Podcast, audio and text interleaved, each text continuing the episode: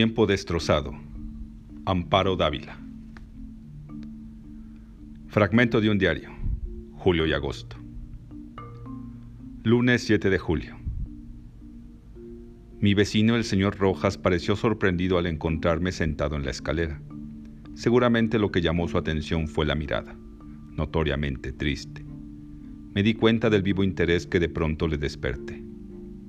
Siempre me han gustado las escaleras, con su gente que sube arrastrando el aliento, y la que baja como masa informe que cae sordamente. Tal vez por eso escogí la escalera para ir a sufrir. Jueves 10. Hoy puse gran empeño en terminar pronto mis diarias tareas domésticas. Arreglar el departamento, lavar la ropa interior, preparar la comida, limpiar la pipa. Quería disponer de más tiempo para elaborar los programas y escoger los temas para mi ejercicio. Es bastante arduo el aprendizaje del dolor, gradual y sistematizado como una disciplina o como un oficio. Mi vecino estuvo observándome largo rato. Bajo la luz amarillenta del foco, debo parecer transparente y desleído. El diario ejercicio del dolor da la mirada del perro abandonado y el color de los aparecidos. De nuevo cayó sobre mí la mirada insistente y surgió la temida pregunta del señor Rojas. Inútil decirle algo. Dejé que siguiera bajando entre la duda. Yo continué con mi ejercicio. Cuando oí pasos que subían, un estremecimiento recorrió mi cuerpo. Los conocía bien. Las manos y las sienes comenzaron a sudarme. El corazón daba tumbos desesperados y la lengua parecía un pedazo de papel. Si hubiera estado en pie, me habría desplomado como un títere. Sonrió al pasar. Yo fingí que no la veía y seguí con mi práctica. Jueves 17. Estaba justamente en el séptimo grado de la escala del dolor, cuando fui interrumpido cruelmente por mi constante vecino que subía acompañado por una mujer. Pasaron tan cerca de mí que sus ropas me rozaron quedé impregnado del perfume de la mujer. Mezcla de almizcle y benjuí, viscoso, oscuro, húmedo, salvaje.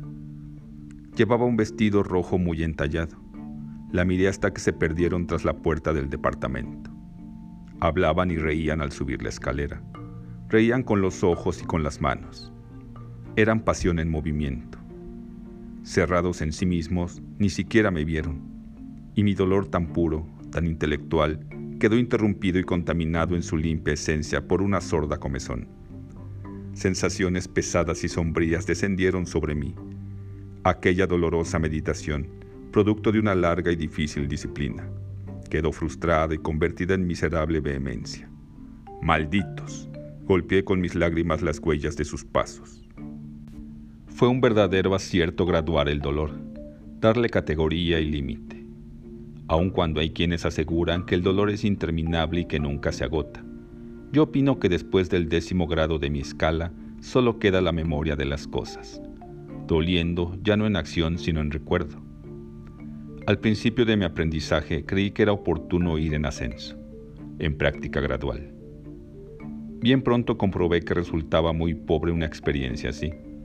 El conocimiento y perfección del dolor requiere elasticidad sabio manejo de sus categorías y matices, y caprichoso ensayo de los grados. Pasar sin dificultad del tercero al octavo grado, del cuarto al primero, del segundo al séptimo y, después, recorrerlos por riguroso orden ascendente y descendente. Me apena interrumpir esta interesante explicación, pero hay agua bajo mis pies. Lunes 21. A primera hora llegó el dueño del edificio. Yo aún no acababa de secar el departamento. Gritó, manoteó, dijo cosas tremendas. Acostumbrado como estoy a sufrir injusticias, necedades y maltrato, su actitud fue solo un reflejo de otras muchas. Se necesitaría de un artista auténtico para conmoverme, no de un simple aprendiz de monstruo. No le di la menor importancia. Mientras gritaba, me dediqué a cortarme las uñas con cuidado y sin prisa. Cuando terminé, el hombre lloraba. Tampoco me conmovió. Lloraba como lloran todos cuando tienen que llorar. Si hubiera llorado como yo, cuando llego a aquellas meditaciones del séptimo grado de mi método, que dicen, Con toda humildad confesaré que soy un virtuoso del dolor. Esta noche, mientras sufría hecho un nudo en la escalera, salieron a mirarme los gatos de mis vecinos. Estaban asombrados de que el hombre tuviera tal capacidad para el dolor. Apenas noté su presencia. Sus ojos eran como teas que se encendían y se apagaban. Debo haber llegado con toda seguridad al décimo grado. Perdí la cuenta, porque el paroxismo del dolor, así como el del placer, envuelve y omnibula los sentidos. Miércoles 30. Estoy tan sombrío, tan flaco y maciliento, que a veces cuando algún desconocido sube la escalera, enloquece al verme. Yo estoy satisfecho con el aspecto logrado. Es fiel testimonio de mi arte, de su casi perfección. Domingo 3 de agosto. No sé cómo, ni con qué palabras describir lo que hoy pasó. Aún tiemblo al recordarlo. Fue hace unas horas y no salgo de la sorpresa. El remordimiento que tanto practico ahora cobra novedad y me ha convertido en su presa. Es como si lo hubieran creado justamente cuando yo dominaba la escala completa cuando era todo un artista. He caído en un error imperdonable, fuera de oficio, inaudito y funesto. Si una sola vez hubiera dejado de practicar las disciplinas que este arte exige, diría que era la consecuencia lógica. Pero he sido observante, fiel. No sé si podré salir de esta funesta prueba. Hoy trabajé tres horas seguidas, lo cual es agotante y excesivo, en el sexto grado de mi escala el más indicado para casos como este. Sufrí como nunca, tanto que los vecinos me recogieron desmayado al pie de la escalera. Aquí, bajo los vendajes, está la sangre coagulada, las carnes abiertas. Tendré que aumentar o incluir como variedad del quinto grado este de las heridas reales. No se me ha ocurrido antes. Quizá fue una inspiración divina esta caída de la escalera, un abrir los ojos a nuevas disciplinas. Martes 12. No he podido olvidar. Quizás sea castigo a mi soberbia, pues empezaba a sentirme seguro, a soñar que manejaba el oficio con maestría. Lo escribí el sábado 26 de julio. Fatal confesión. Las palabras traicionan siempre y se vuelven contra uno mismo. Si solo lo hubiera pensado. He tenido que practicar hasta el agotamiento los grados sexto y noveno, dos horas cada uno. Después tuve que huir precipitadamente a mi departamento, por temor de que aquello volviera a suceder. Viernes 15. Otra vez sucedió. Cuando el último sol de la tarde bañaba los peldaños de la escalera, siento su mano aún entre mis manos que le huían, su mano tibia y suave. Dijo algo, yo no la oía. Sus palabras eran como bálsamo sobre mis llagas. No quise saber nada. Me estaba prohibido. Pronunciaba mi nombre. Yo no le escuchaba. Mis esfuerzos, mis propósitos y todo mi arte se estrellarían ante su mirada de siervo, de animal dócil. El arte es sacrificio, renuncia. La vocación es vital, marca de fuego, sombra que se apodera del cuerpo que la proyecta y lo esclaviza y consume. Ni siquiera una vez volví la cabeza para mirarla. Lunes 18. Me arranqué las vendas y la sangre dejó su huella en la alfombra. También sangro interiormente. Recuerdo la tibieza de sus manos. Esas manos que quizás ahora mismo acarician otro rostro. Por primera vez en mucho tiempo no salí a sentarme en la escalera. Temía que llegara en cualquier momento. Temía que dispersara mi dolor con su sola presencia. Sábado 23. En la mañana vino el señor Rojas, Pensó que algo me había sucedido al no verme en mi acostumbrado rincón de la escalera. Me trajo unas frutas y un poco de tabaco. Sin embargo, sospecho que no es sincero en su preocupación. Hay algo secreto y sombrío en su actitud. Quizás intenta comprar mi silencio. Yo he visto a las mujeres que meten su departamento. Quizás quiere. Martes 26. Junto a la puerta cerrada, para sentarme más cerca de la escalera, practiqué el cuarto y el séptimo grados. Oí sus pasos que se detenían varias veces del otro lado. Sentí el calor de su cuerpo a través de la puerta. Su perfume penetró hasta mi triste habitación. Desde afuera turbaba mi soledad violentando mis defensas. comprendí entre sollozos que la amaba. Viernes 29. La amo, sí, y es mi peor enemiga, la que puede terminar con lo que constituye mi razón de ser. La amo desde que sentí su mano entre mis manos. Si yo fuera un individuo común y corriente, como el señor Rojas o como el dueño del edificio, me acostaría con ella y sería el náufrago de su ternura. Pero yo me debo al dolor, al dolor que ejercito día tras día hasta lograr su perfección, al dolor de amarla y verla desde lejos, a través de una cerradura.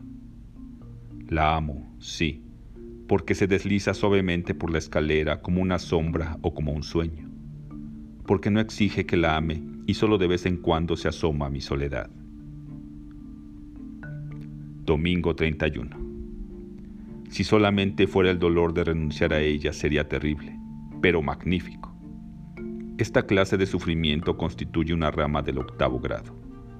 Lo ejercería diariamente hasta llegar a dominarlo. Pero no es solo eso, la temo. Son más fuertes que mis propósitos su sonrisa y su voz. Sería tan feliz viéndola ir y venir por mi departamento mientras el sol resbalaba por sus cabellos. Eso sería mi ruina, mi fracaso absoluto. Con ella terminarían mis ilusiones y mi ambición si desapareciera. Su dulce recuerdo me roería las entrañas toda la vida. Oh inefable tortura, perfección de mi arte. Sí, si mañana leyera en los periódicos, bella joven muere al caer accidentalmente de una alta escalera. El huésped. Nunca olvidaré el día en que vino a vivir con nosotros. Mi marido lo trajo al regreso de un viaje. Llevábamos entonces cerca de tres años de matrimonio. Teníamos dos niños y yo no era feliz. Representaba para mi marido algo así como un mueble, que se acostumbra uno a ver en determinado sitio, pero que no causa la menor impresión. Vivíamos en un pueblo pequeño, incomunicado y distante de la ciudad, un pueblo casi muerto o a punto de desaparecer. No pude reprimir un grito de horror cuando lo vi por primera vez. Era lúgubre, siniestro, con grandes ojos amarillentos, casi redondos y sin parpadeo, que parecían penetrar a través de las cosas y de las personas. Mi vida desdichada se convirtió en un infierno. La misma noche de su llegada supliqué a mi marido que no me condenara a la tortura de su compañía. No podía resistirlo. Me inspiraba desconfianza y horror. Es completamente inofensivo, dijo mi marido mirándome con marcada indiferencia. Te acostumbrarás a su compañía y, si no lo consigues, no hubo manera de convencerlo de que se lo llevara. Se quedó en nuestra casa. No fui la única en sufrir con su presencia. Todos los de la casa, mis niños, la mujer que me ayudaba con los quehaceres, su hijito, sentíamos pavor de él. Solo mi marido gozaba teniéndolo allí. Desde el primer día mi marido le asignó el cuarto de la esquina. Era esta una pieza grande, pero húmeda y oscura. Por esos inconvenientes yo nunca la ocupaba. Sin embargo, él pareció sentirse contento con la habitación. Como era bastante oscura, se acomodaba a sus necesidades. Dormía hasta el oscurecer y nunca supe a qué hora se acostaba. Perdí la poca paz de que gozaba en la casona. Durante el día, todo marchaba con aparente normalidad. Yo me levantaba siempre muy temprano, vestía a los niños que ya estaban despiertos, les daba el desayuno y los entretenía mientras Guadalupe arreglaba la casa y salía a comprar el mandado. La casa era muy grande, con un jardín en el centro y los cuartos distribuidos a su alrededor. Entre las piezas y el jardín había corredores que protegían las habitaciones del rigor de las lluvias y del viento que eran frecuentes. Tener arreglada una casa tan grande y cuidado el jardín, mi diaria ocupación de la mañana. Era tarea dura. Pero yo amaba mi jardín. Los corredores estaban cubiertos por enredaderas que floreaban casi todo el año. Recuerdo cuánto me gustaba, por las tardes, sentarme en uno de aquellos corredores a coser la ropa de los niños, entre el perfume de las madreselvas y de las bugambilias. En el jardín cultivaba crisantemos, pensamientos, violetas de los Alpes, begonias y heliotropos. Mientras yo regaba las plantas, los niños se entretenían buscando gusanos entre las hojas. A veces pasaban horas, callados y muy atentos, tratando de coger las gotas de agua que se escapaban de la vieja manguera. Yo no podía dejar de mirar, de vez en cuando, hacia el cuarto de la esquina. Aunque pasaba todo el día durmiendo, no podía confiarme. Hubo veces que, cuando estaba preparando la comida, veía de pronto su sombra proyectándose sobre la estufa de leña. Lo sentía detrás de mí. Yo arrojaba al suelo lo que tenía en las manos y salía de la cocina corriendo y gritando como una loca. Él volvía nuevamente a su cuarto como si nada hubiera pasado. Creo que ignoraba por completo a Guadalupe. Nunca se acercaba a ella ni la perseguía. No hacía a los niños y a mí. A ellos los odiaba y a mí me acechaba siempre. Cuando salía de su cuarto comenzaba la más terrible pesadilla que alguien pueda vivir. Se situaba siempre en un pequeño cenador, enfrente de la puerta de mi cuarto. Yo no salía más. Algunas veces, pensando que aún dormía, yo iba hacia la cocina por la merienda de los niños. De pronto lo descubrí en algún oscuro rincón del corredor, bajo las enredaderas. Allí está ya, Guadalupe, gritaba desesperada. Guadalupe y yo nunca lo nombrábamos. Nos parecía que al hacerlo cobraba realidad aquel ser tenebroso. Siempre decíamos, allí está, ya salió, está durmiendo. Él, él, él.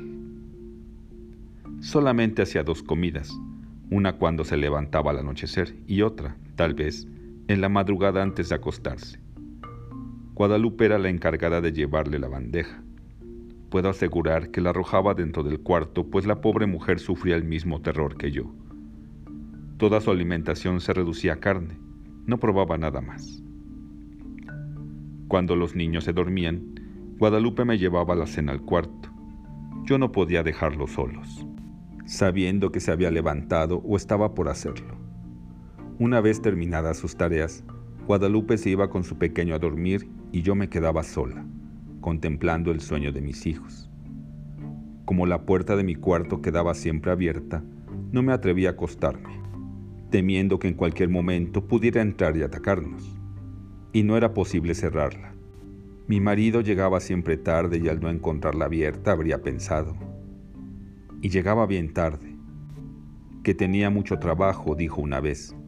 Pienso que otras cosas también lo entretenían. Una noche estuve despierta hasta cerca de las dos de la mañana, oyéndolo afuera. Cuando desperté, lo vi junto a mi cama, mirándome con su mirada fija, penetrante.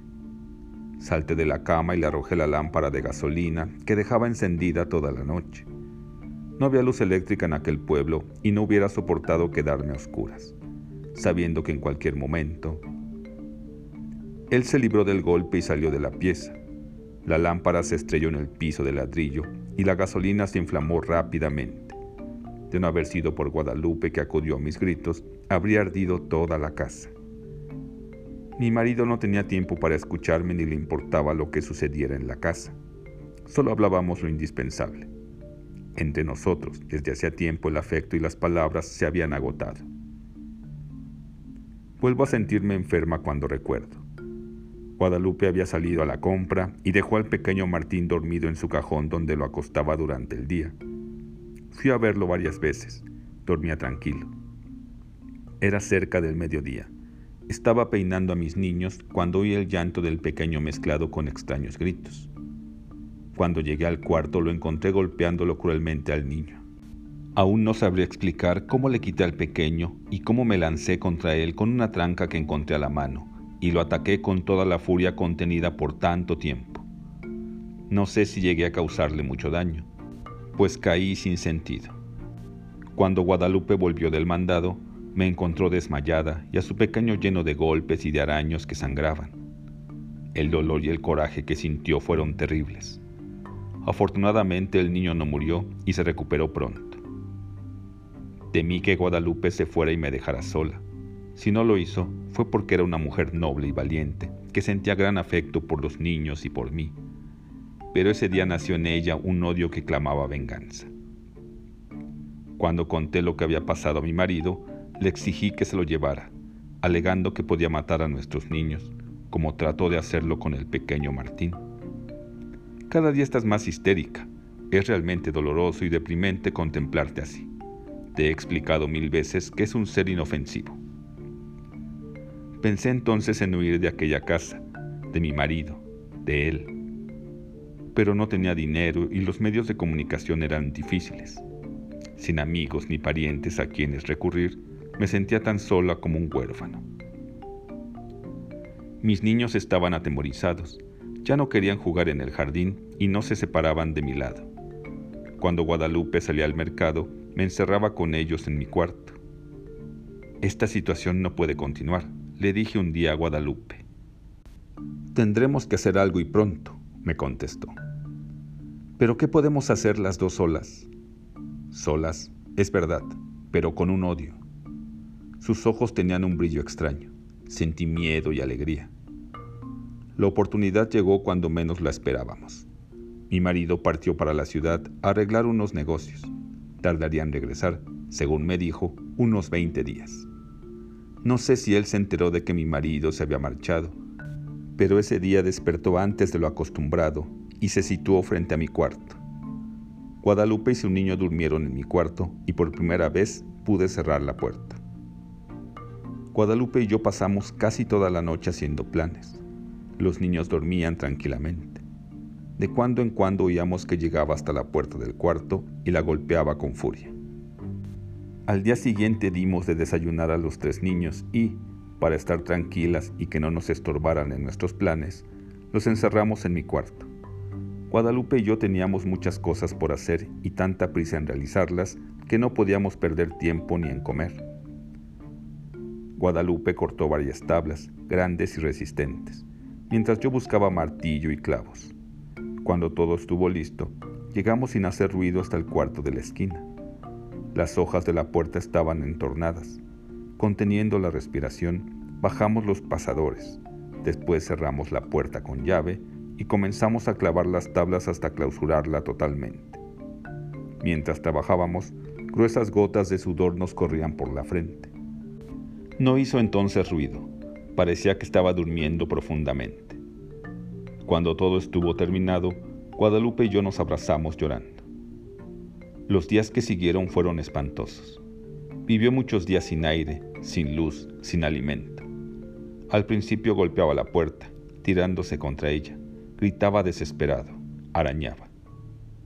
Ni Guadalupe ni yo podíamos comer ni dormir. Eran terribles los gritos. A veces pensábamos que mi marido regresaría antes de que se hubiera muerto. Si lo encontrara así, su resistencia fue mucha. Creo que vivió cerca de dos semanas. Un día ya no se oyó ningún ruido, ni un lamento. Sin embargo, esperamos dos días más antes de abrir el cuarto. Cuando mi marido regresó, lo recibimos con la noticia de su muerte repentina y desconcertante.